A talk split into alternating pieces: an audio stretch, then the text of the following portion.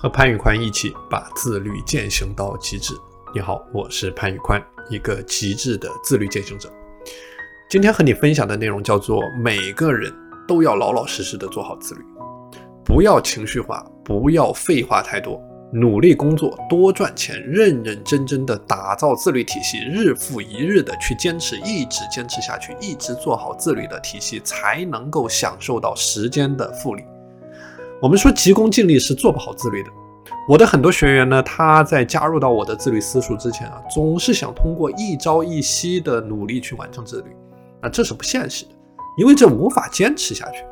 我们说自律的过程是需要你去不断的摸索实践，用最顺应的人性的方法去完成自律，而不是幻想着一夜暴富式的方式去完成自律。光阴似箭，日月如梭。如果说你今天不努力，不踏踏实实的做好自律体系，那么今天一天又过去了，你的一生又少了二十四个小时。实实在在的行动和工作才能够做好自律，而不是陷入到虚幻的游戏、直播、短视频、动漫，这个吃喝玩乐、躺平，不求上进，无言以对。不要走捷径，不要懒惰，不走捷径就是最快的实现个人自律体系打造的过程。临渊羡鱼，不如退而结网。想要什么就努力去做什么，只要您肯付出，您肯踏踏实实的打造自律的体系，在正确的方法的指引下，您就能够实现自律。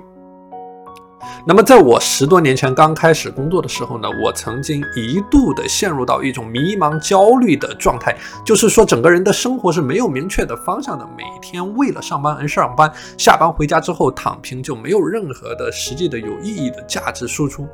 而真正让我摆脱这种状态的，并且能够做到晚上时间也能够高度自律的去进行时间管理的一个核心，就是我学会了如何去系统的践行夜间的时间管理。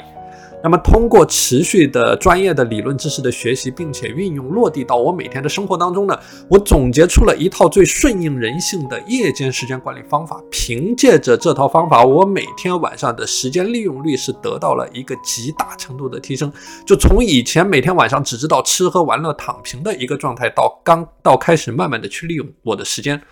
那么我在最开始的想法其实非常的简单，就是说每天晚上去抽出十五分钟的时间，用来做一些比较有用的事情，比如说看书，比如说专业知识技能的学习。后来我觉得效果非常的好，于是我就开始慢慢的累积去增加时间的利用率，从我每天晚上的十五分钟的这个时间利用呢，到每天晚上半个小时到一个小时到两个小时。那凭借着这十多年来持续的探索、持持续的实战、持续的落地运用到我每天的生活当中，目前我已经能够做到夜间的时间的完全自律，就是不会浪费晚上的一分一秒，能够把它们全部都投入到真正有用、有价值的任务上面。那这里我给大家总结了一下，就是说对比白天夜间的时间管理最大的特点，就是在于它不受干扰，没有白天工作的电话、邮件和其他让你分心的杂物，你可以从一个喧嚣的外部环境当中摆脱出来，你可以集中一整块、一大块的时间，就是聚焦在某一个具体的领域去取得突破。我自己进行过一个简单的计算，就是说我光在夜间的时间利用上呢，我已经比周围的人在一年的时间能够多出七百到八个百个小时。那么具体到这个，这个是一年的时间啊。那如果说十年呢，就是整整的七千三百个小时，也就是三百零四天。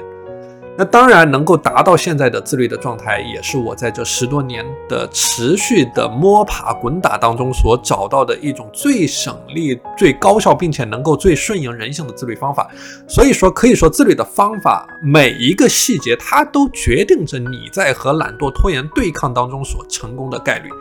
而在我的三百六十五天自律私塾，我也在持续的输出，并且分享我这么多年来对于我自律的每一个细节的理解，以带领着更多的人一起去走向自律和蜕变。